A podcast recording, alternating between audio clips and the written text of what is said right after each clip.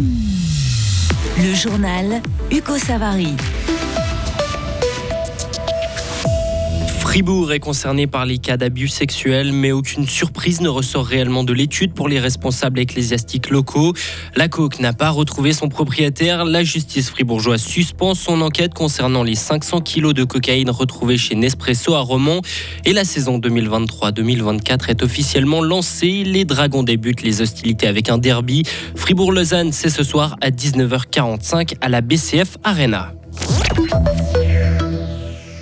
Le diocèse de Lausanne, Genève et Fribourg est aussi touché par les affaires d'abus sexuels dans l'église recensées par l'université de Zurich, étude dont les résultats ont été publiés hier et aujourd'hui l'évêché a réagi sur ses conclusions. Frédéric Antonin.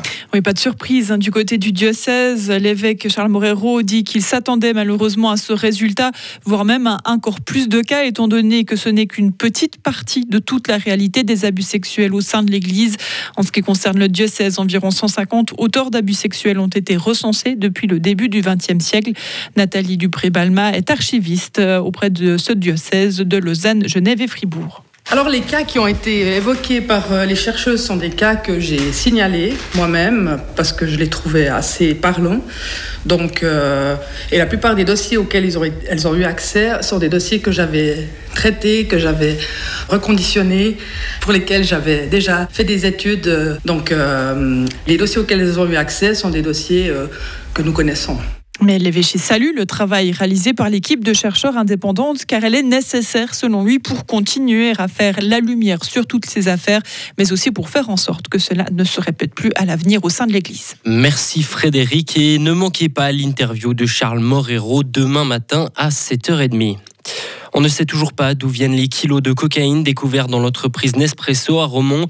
Le ministère public rend une ordonnance de suspension contre inconnus. Les personnes impliquées n'ont pas, pu être, identifiées. Cette affaire date de mai 2022. La police fribourgeoise avait découvert un demi-million de poudre blanche planquée dans des sacs de jute. La cocaïne est partie du Brésil, a transité par la Belgique avant d'arriver en Glane. L'enquête a par contre révélé que la drogue dure n'était pas destinée à l'entreprise Nespresso. Deux initiatives concernant les salaires dans le canton de Vaud ont recueilli suffisamment de signatures. La première vise à ancrer le principe d'un salaire minimum dans la loi. La seconde souhaite introduire une nouvelle loi constituant un salaire minimum de 23 francs bruts par heure. Chacun des textes a recueilli plus de 19 000 signatures alors qu'il en fallait au moins 12 000. Ce n'est pas nouveau, la Suisse manque de médecins. Le Conseil fédéral va devoir présenter des solutions concrètes pour pallier à ce manque dans toutes les régions de Suisse. Le Conseil des États a adopté un postulat en ce sens. Selon le texte, il faut peut-être agir au niveau de l'examen d'admission en médecine ou sur les moyens pour, orienter les jeunes médecins dans les régions sous-dotées.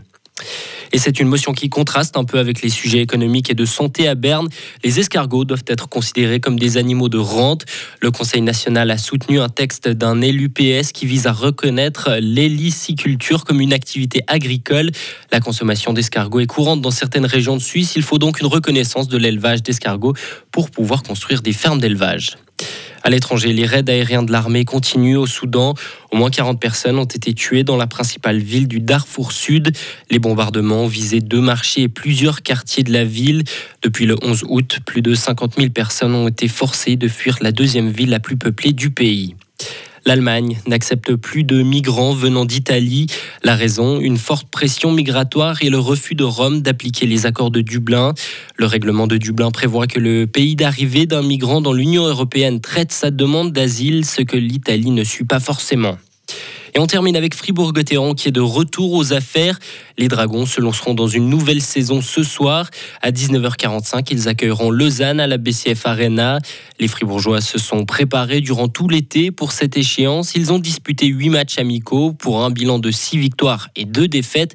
D'après le défenseur de Gotteron, Benoît Yecker, ces résultats n'ont pas d'importance. Il n'y a aucune garantie. On aurait pu gagner tous les matchs 10-0, ça ne nous aurait pas fait un pas de plus. Donc euh, non, il n'y a, rien à en tirer. Euh, on peut gagner tous les matchs et puis tout perdre après, ou bien tout perdre et tout gagner avant. Donc non, ça n'a absolument rien à voir. C'est juste maintenant qu'il faut commencer à gagner les matchs au championnat. Euh, comme j'ai dit avant, on aurait pu tout gagner ou tout perdre. Au final, euh, il faut juste qu'on gagne les matchs de, de championnat. Puis c'est pas parce qu'on a fait une bonne préparation avant qu'après on aura des points en plus pendant le championnat.